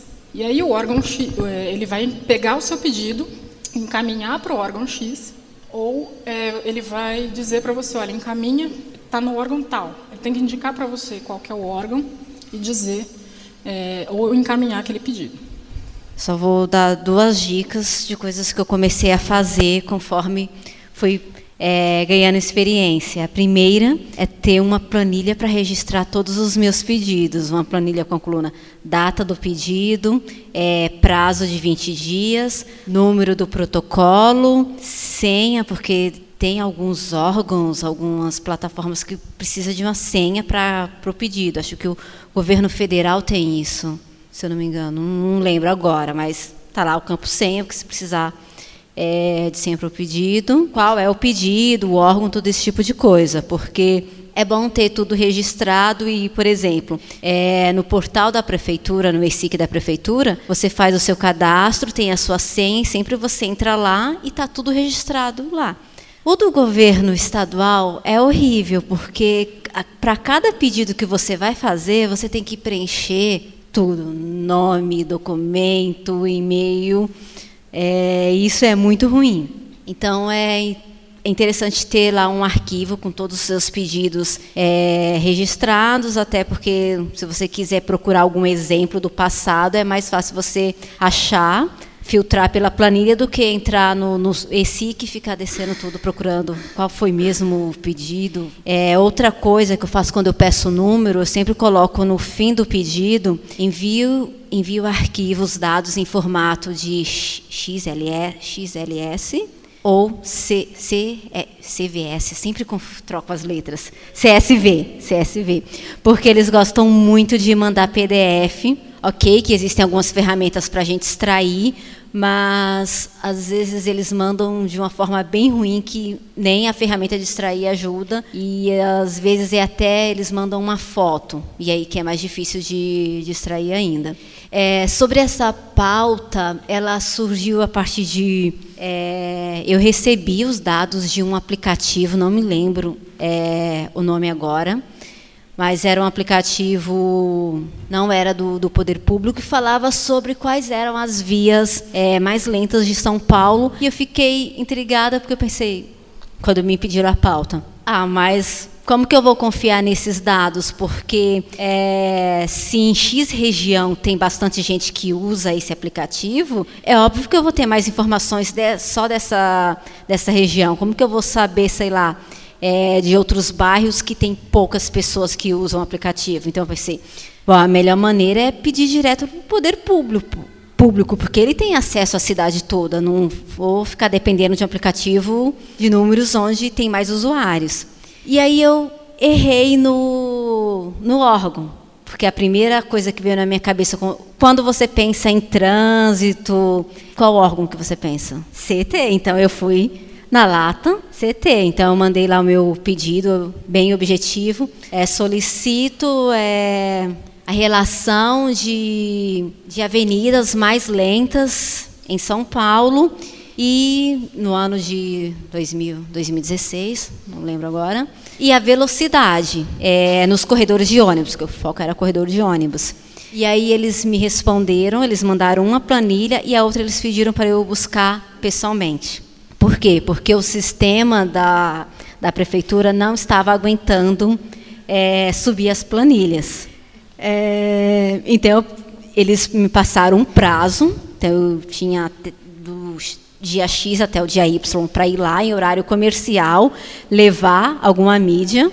E aí eu fui prevenida, levei DVD e levei pendrive. Só que o computador da CT, o pessoal de lá era bem legal, foi bem simpático, mas os computadores nós estavam com problema e não gravava nem no pendrive, nem no, no CD. E aí ele deixou eu abrir lá a minha, meu drive e eu consegui salvar na nuvem. Então, só para mostrar alguns empecilhos que, que você encontra. Consegui várias planilhas com várias informações mesmo, mas tinha outro problema. A CT não monitora todas as avenidas da cidade. E eles já tinham pedido, eles já tinham informado na resposta que eu deveria pedir a velocidade para a SP Trans. E foi aí que eu descobri que a SP Trans ela tem um, uma tecnologia em todos os ônibus que ela controla a velocidade. Então, o órgão correto para eu saber a velocidade, é, para eu ter uma, uma, informação mais precisa, era a SP Trans. Então, eu fiz um novo pedido para a SP Trans. E aí deu certo fazer, porque a SP Trans mandou tudo certinho, tanto a velocidade quanto todas as vias, porque tem ônibus espalhado para todo canto. E aí depois dessa parte, fui analisar, separar quais eram as 10 avenidas mais lentas, as 10 avenidas é, menos lentas, e aí sim eu fui atrás das pessoas para saber qual era a experiência delas, quanto tempo elas demoravam mesmo, todo esse tipo de coisa. E foi assim que a gente descobriu que, na época, os corredores de ônibus da Zona Norte eram os mais lentos, é, de acordo com, com os dados da SP Trans. E demorou justamente a Prefeitura de São Paulo, pelo menos na minha experiência, é, quando eu faço um pedido, eu já sei que eles vão responder praticamente no vigésimo dia, por mais simples que, o, que seja o pedido que eu, que eu faça.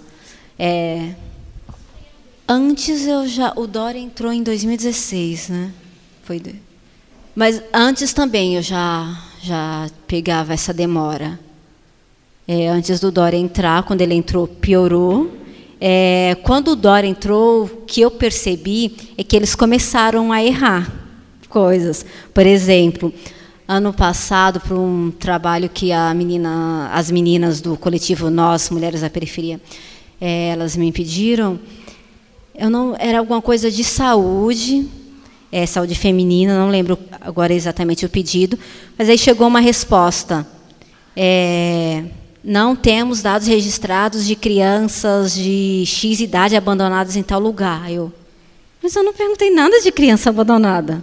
Aí eu entrei com recurso e falei, conforme o meu pedido do protocolo X, eu perguntei Y. É, e teve outro pedido também, desse mesmo trabalho das meninas que eu fiz para elas, que eles mandaram em branco.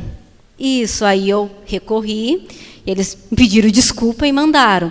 Então, essas coisas eu percebi que começaram a acontecer no, no último ano. Antigamente, eu nunca tinha tido esse tipo de problema. A questão era que eles demoravam para responder, mas não de vir coisa errada ou de vir resposta em branco, esse tipo de coisa. Isso é, eu observei. O governo estadual, eu sempre peço dados para a CPTM. E a CPTM ela é extremamente escorregadia.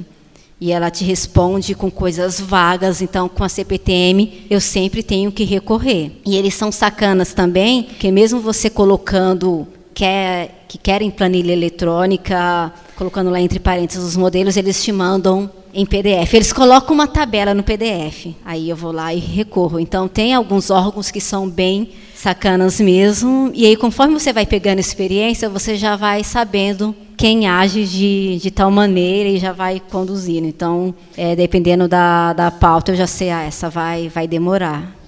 Eu faço as perguntas bem, a Marina vai até mostrar o jeito. Uma das regras é mandar a pergunta bem objetiva, mas dizer tudo o que você quer, é, especificar período, é, não mandar um monte de questões juntas. Então eu faço sempre tudo separado, bem objetivo. Então acho que não é esse o problema na minha visão, é proposital. Por exemplo, para a CPTM, quando eu pedi dados de números de usuários, é, número de defeitos, todo esse tipo, um monte de coisa, eu não mandei uma lista de várias coisas diferentes no mesmo pedido. Eu abri um pedido para cada questão.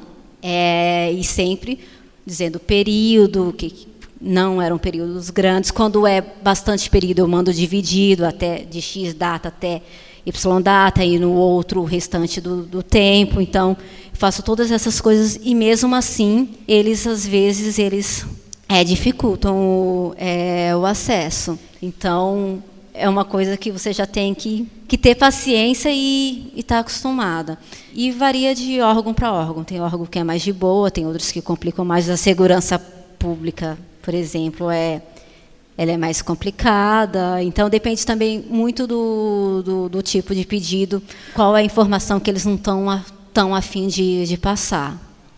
É, e essa pauta foi isso. Teve o primeiro erro, porque você pensa em CET e depois descobre que é outro, mas aí fluiu. Não foi um.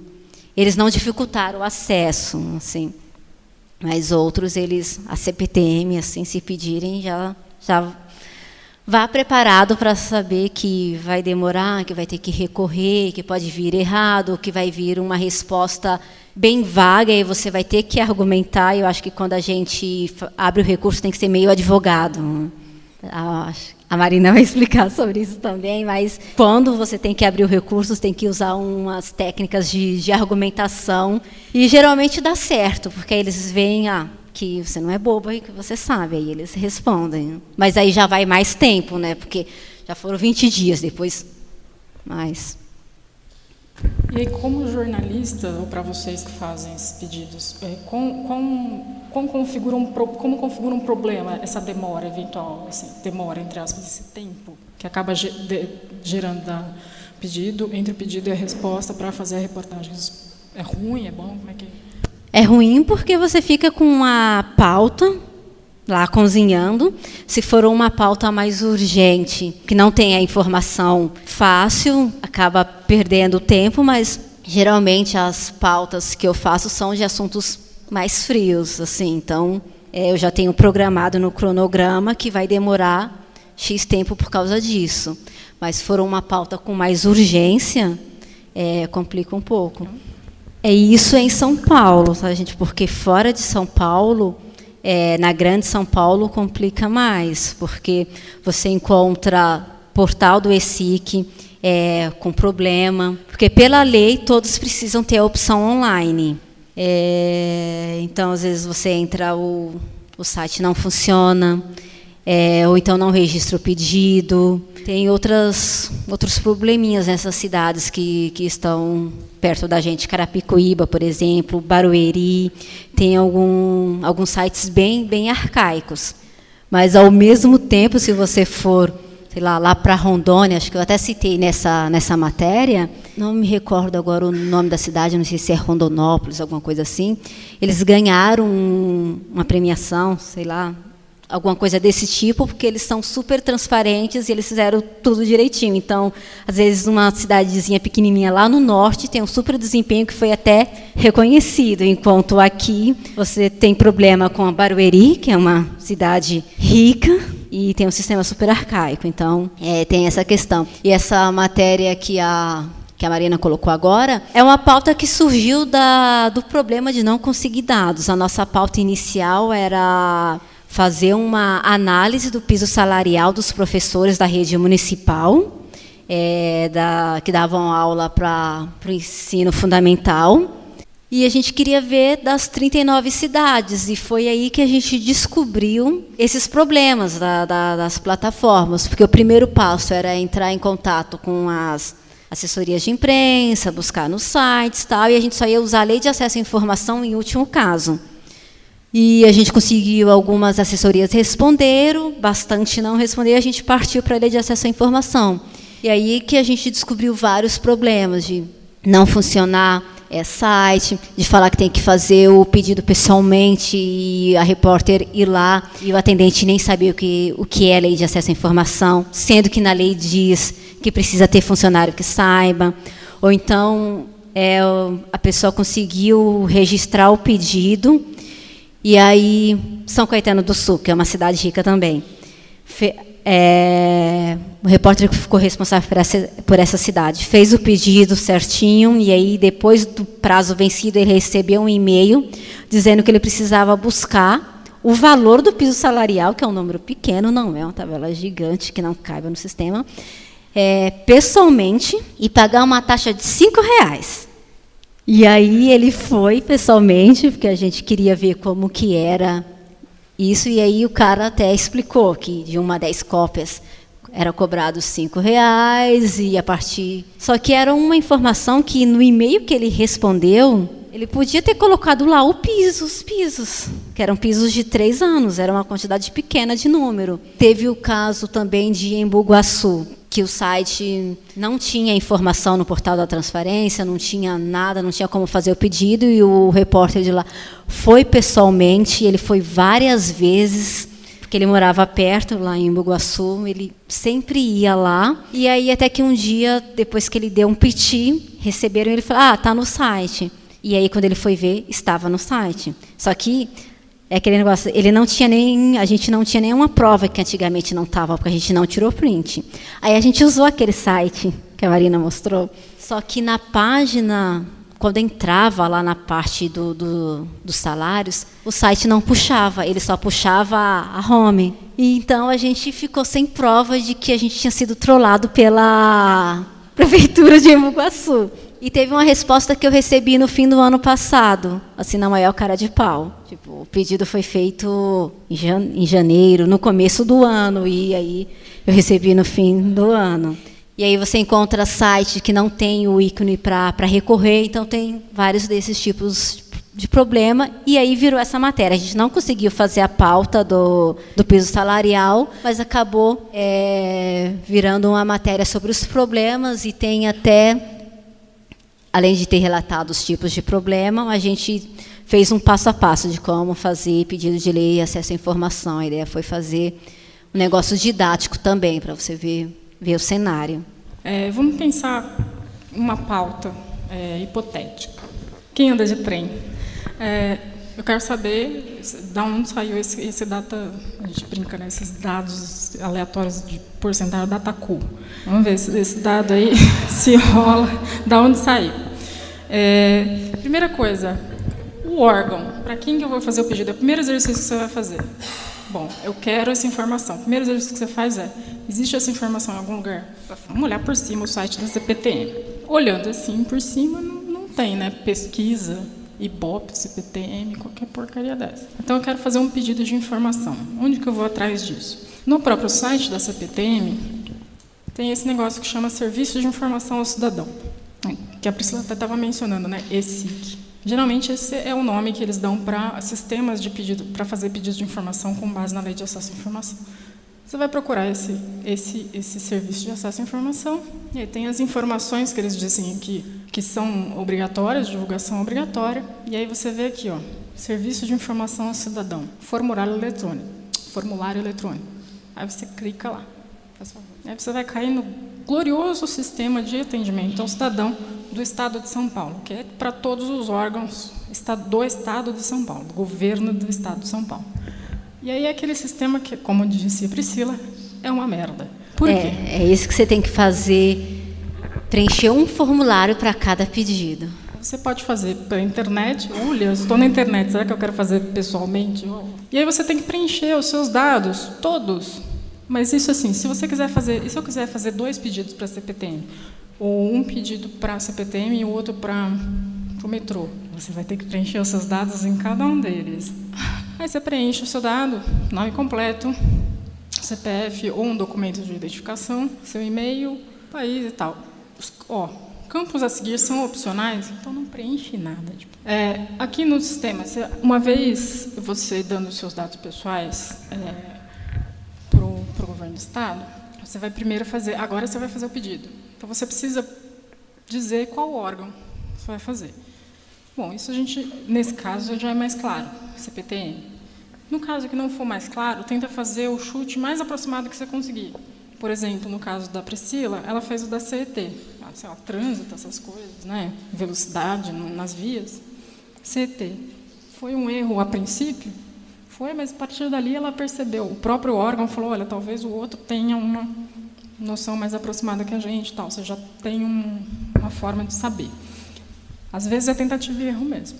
Mas nesse caso a gente vai lá, busca a secretaria ou órgão. Se você começar a digitar CPTM, você já acha.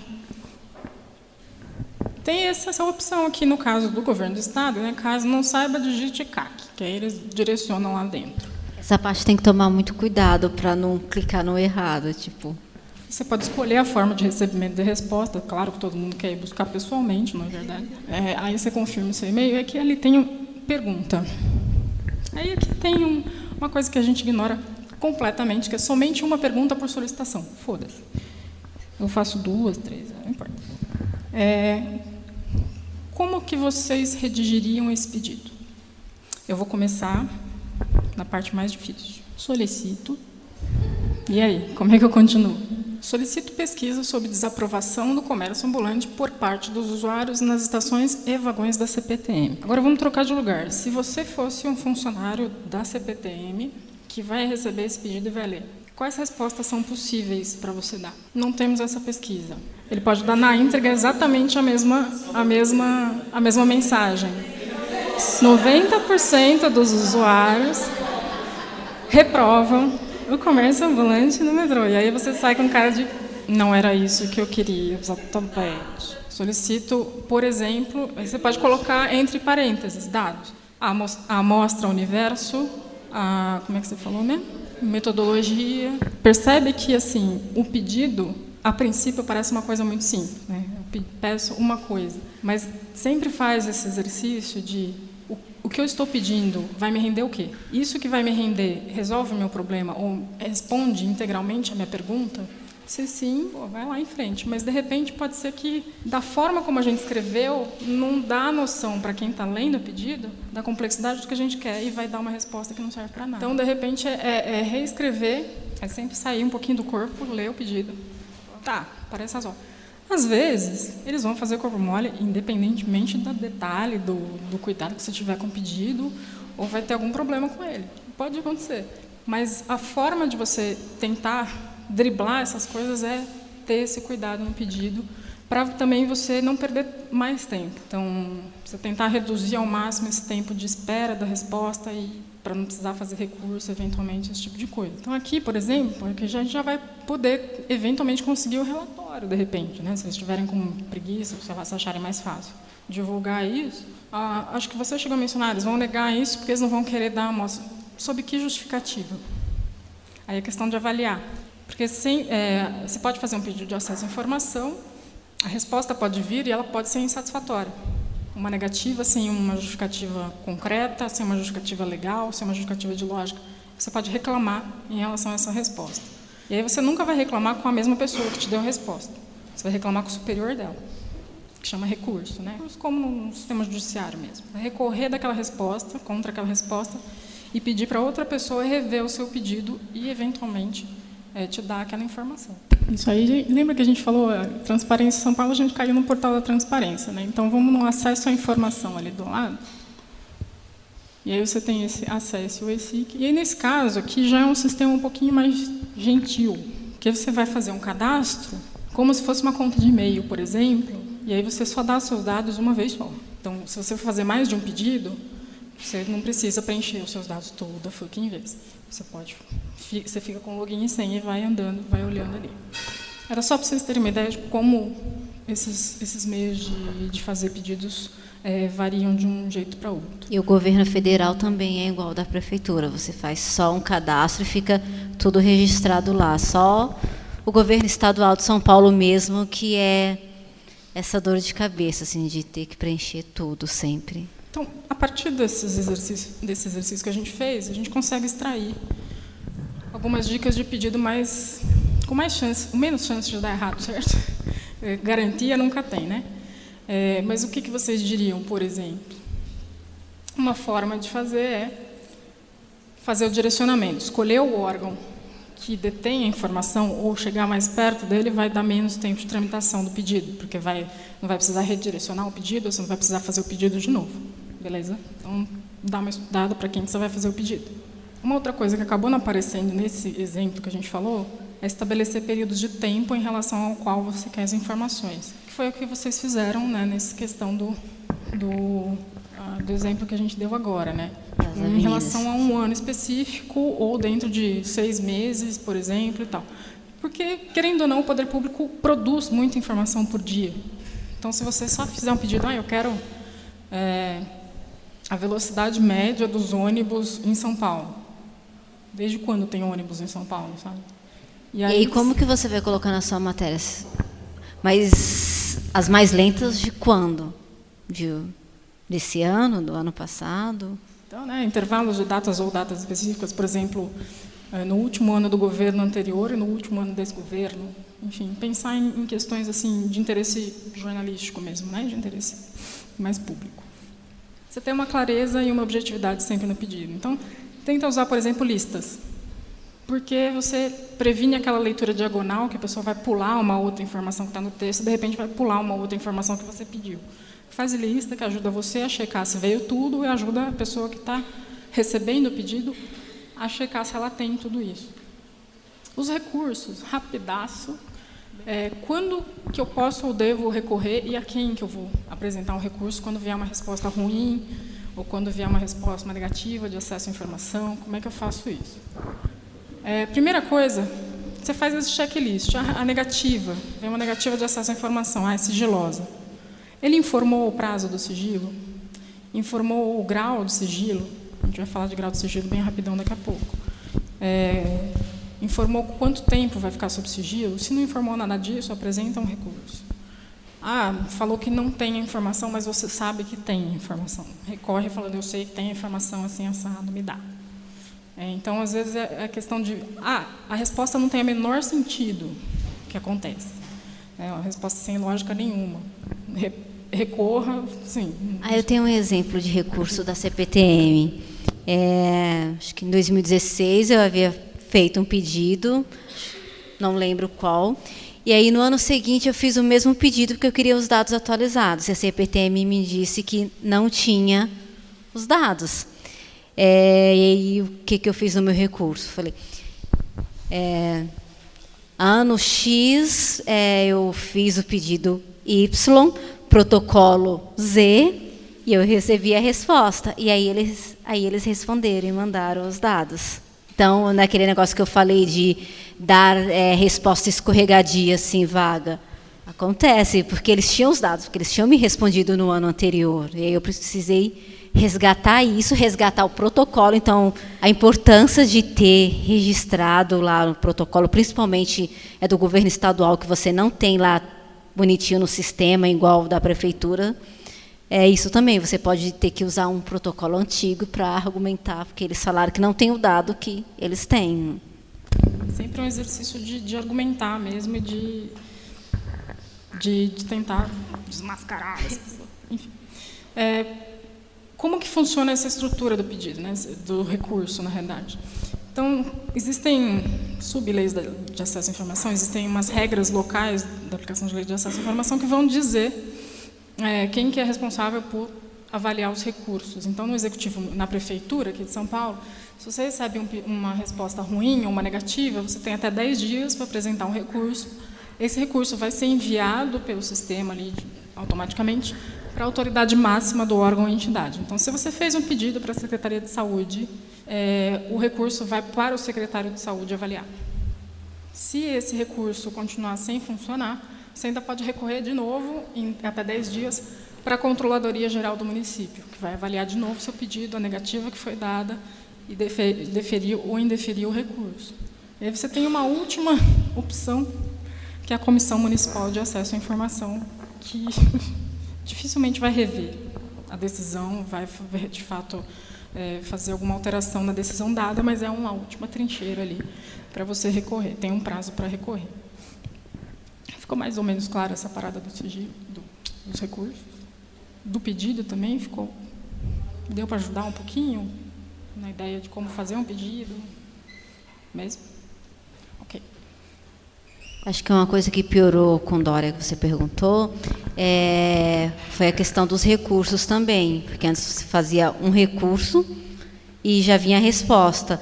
É, mas é, no, no último ano, por exemplo, teve pedido que eu precisei fazer vários recursos, primeira instância, segunda instância, terceira instância, e isso antes não, não tinha passado por isso. Então, acho que tem a ver com, com as mudanças dele.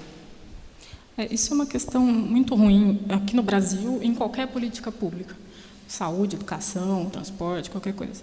É, existe a noção de política pública, existe a noção de política política. Então, o cara acha que, é, ao entrar ou assumir um cargo, ou assumir um posto, é, nada do que foi feito até agora precisa ser mantido, ou às vezes não pode ser mantido porque é do outro. Sem ter essa noção de que é uma política pública, não é uma política eleitoral.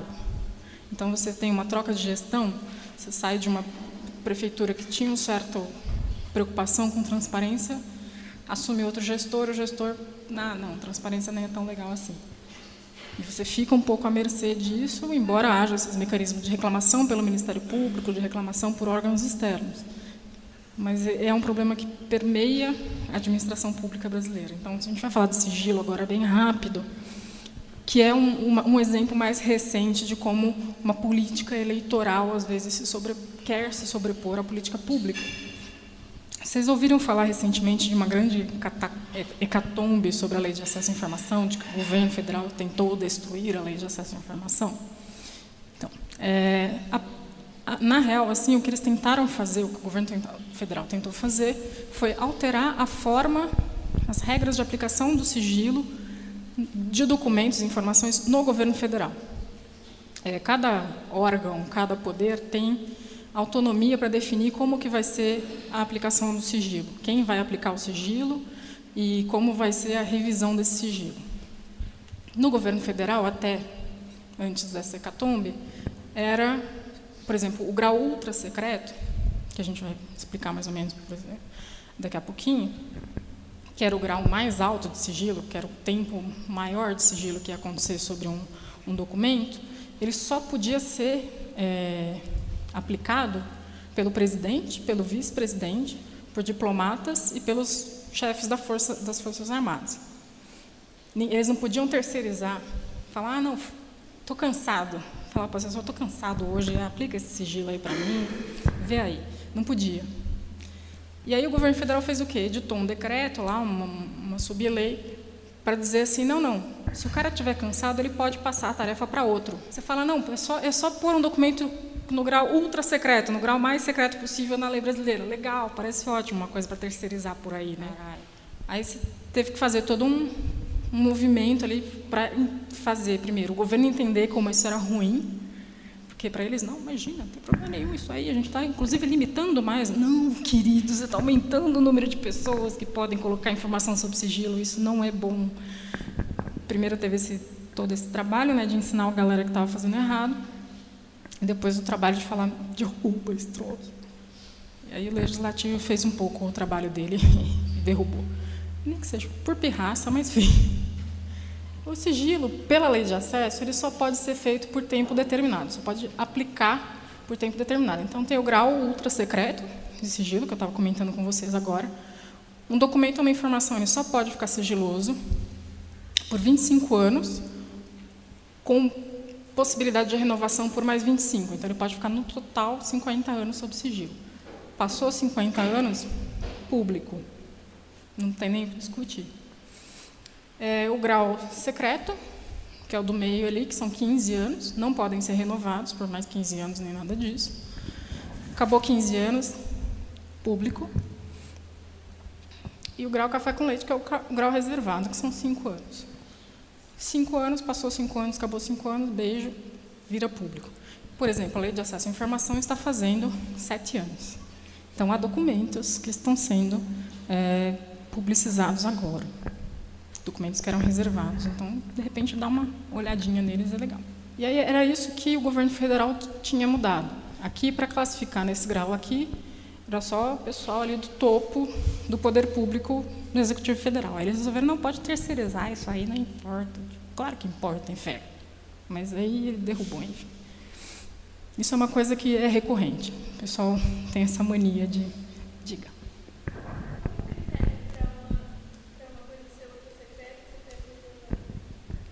Isso ainda, é, embora a lei de acesso tenha, é, ela especifique é, ocasiões ou tipos de informação que devem ser classificados como podem ser classificados como sigilosos e, em qual grau, isso ainda é um bocado subjetivo.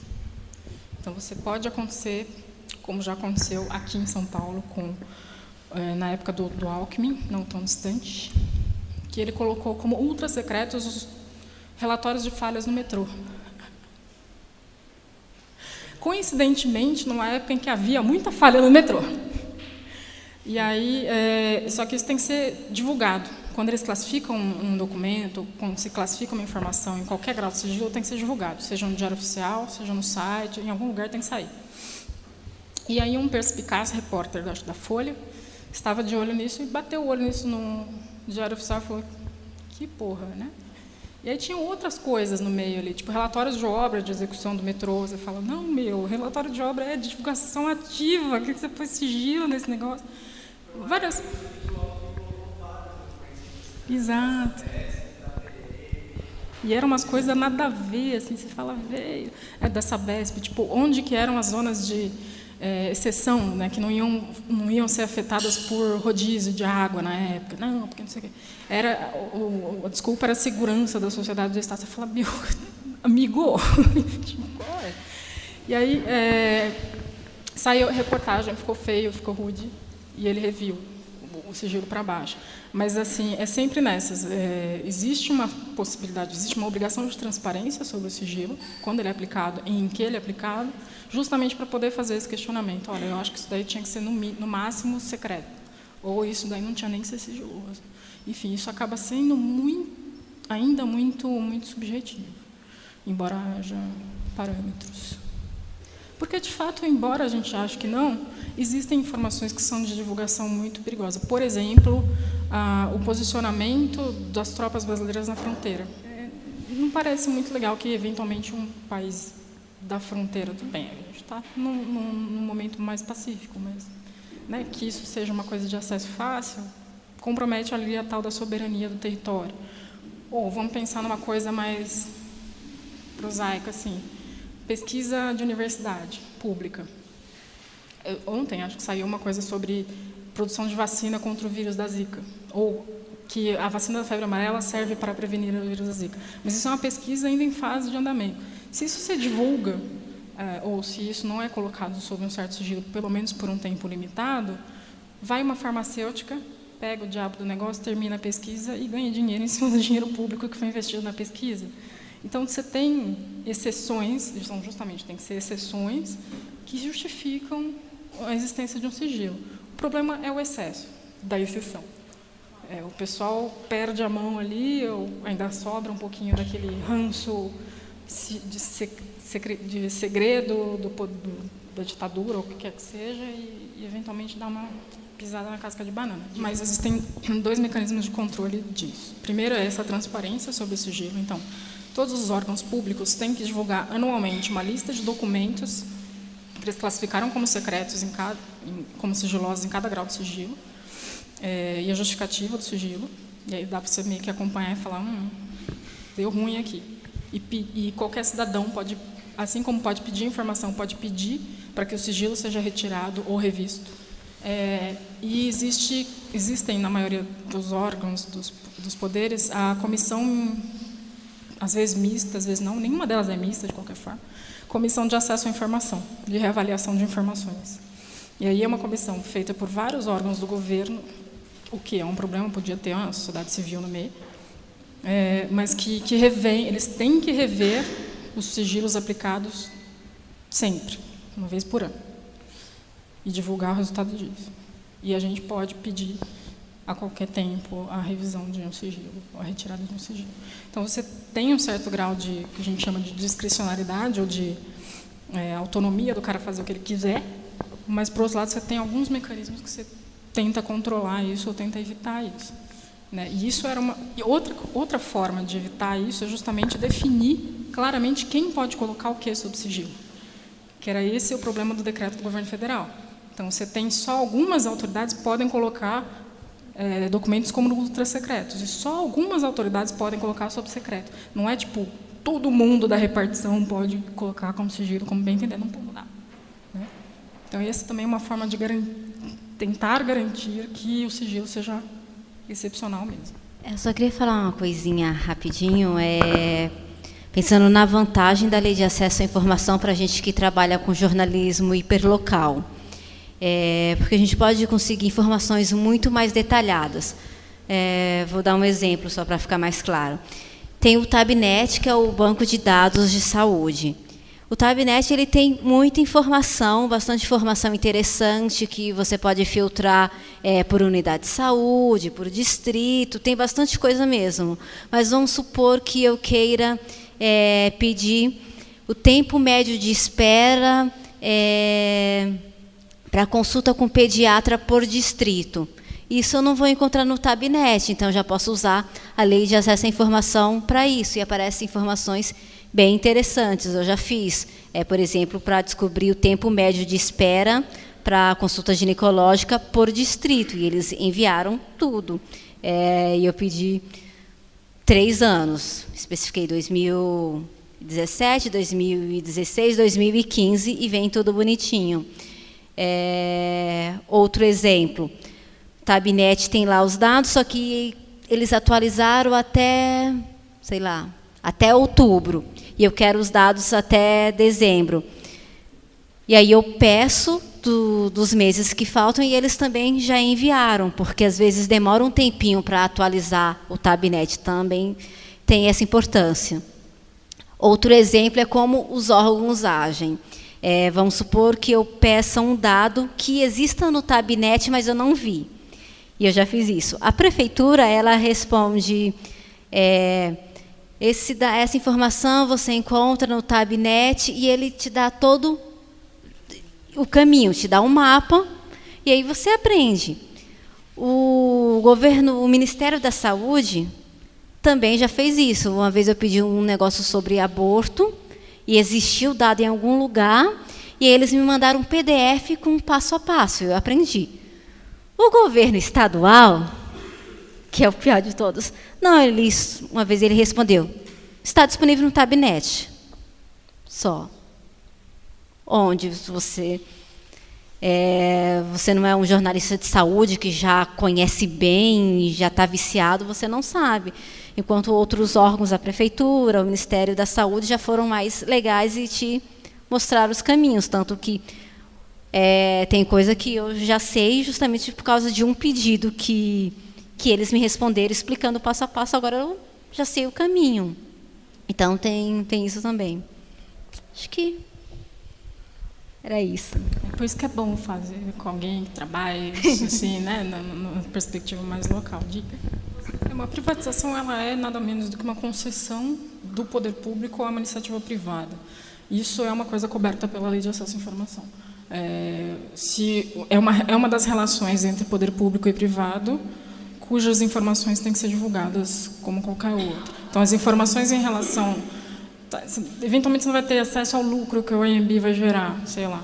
Mas você vai ter, é, talvez até tenha, porque eu acho que tem um, uma contrapartida financeira em privatizações e isso é parte de um contrato com o poder público.